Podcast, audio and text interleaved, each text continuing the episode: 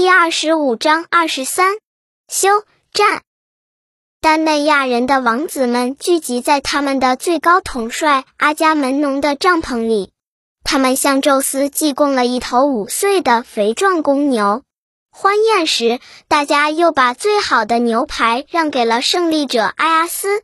在他们酒醉饭饱后，涅斯托尔提议明天休战，以便收集战场上阵亡的丹内阿人的尸体，并运到战船附近将他们火化，等以后回国时再把骨灰交给阵亡人的子女。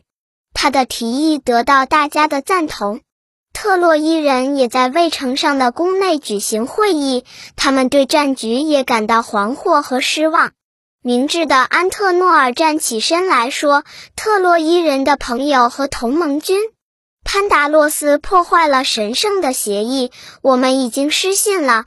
如果继续进行战争，这对于我们的人民毫无好处。”因此，我建议把海伦和他的财富都还给阿特柔斯的儿子帕里斯。表示不同意。他说：“安特诺尔啊，如果你是认真的讲这番话的，那一定是神之让你失去了理智。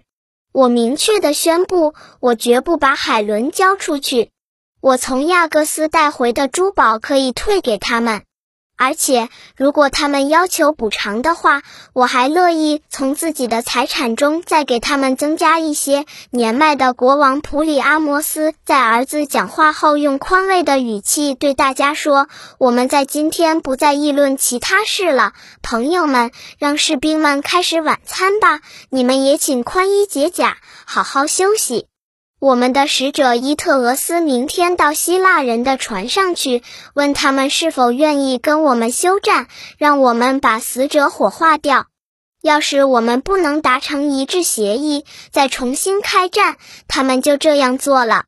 伊特俄斯在第二天清晨作为使者来到希腊人面前，传达帕里斯和国王的建议。丹内阿人的英雄们听完他的话，沉默了许久。最后，狄俄莫德斯打破了寂静。他说：“希腊人的朋友们，你们不要只想着财宝，即使你们重新得到了海伦，也不要这样想。你们应该从他们的建议中看出，特洛伊人已经感到灭亡的威胁。”大家都欢呼他的发言。阿伽门农对使者说：“你已亲耳听到希腊人对帕里斯的建议的答复，但是我们应该给你们时间去火化死者。执掌雷霆的宙斯可以为我的话作证。”说着，他向上天举起了权杖。伊特俄斯回到特洛伊，看到特洛伊人正在开会商议，他报告了对方的答复。随后，全城的人都动员起来，有的收尸，有的人拾木柴。希腊人的军营里也同样的忙碌着。在灿烂的阳光下，敌对双方的人平静地来来往往，各从对方的阵地中寻觅阵亡的士兵。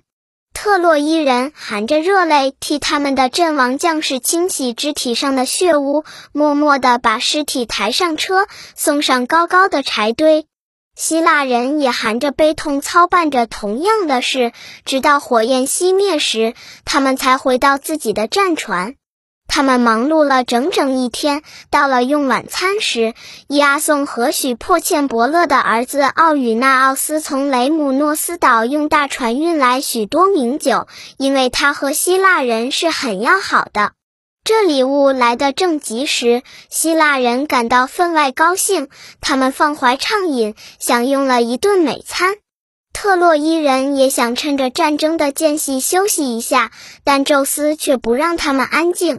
整个夜晚，雷声隆隆，特洛伊人预感到又面临着新的灾难。他们怀着恐惧，举杯时也不敢往嘴边送，而要先给愤怒的万神之父浇酒祭供。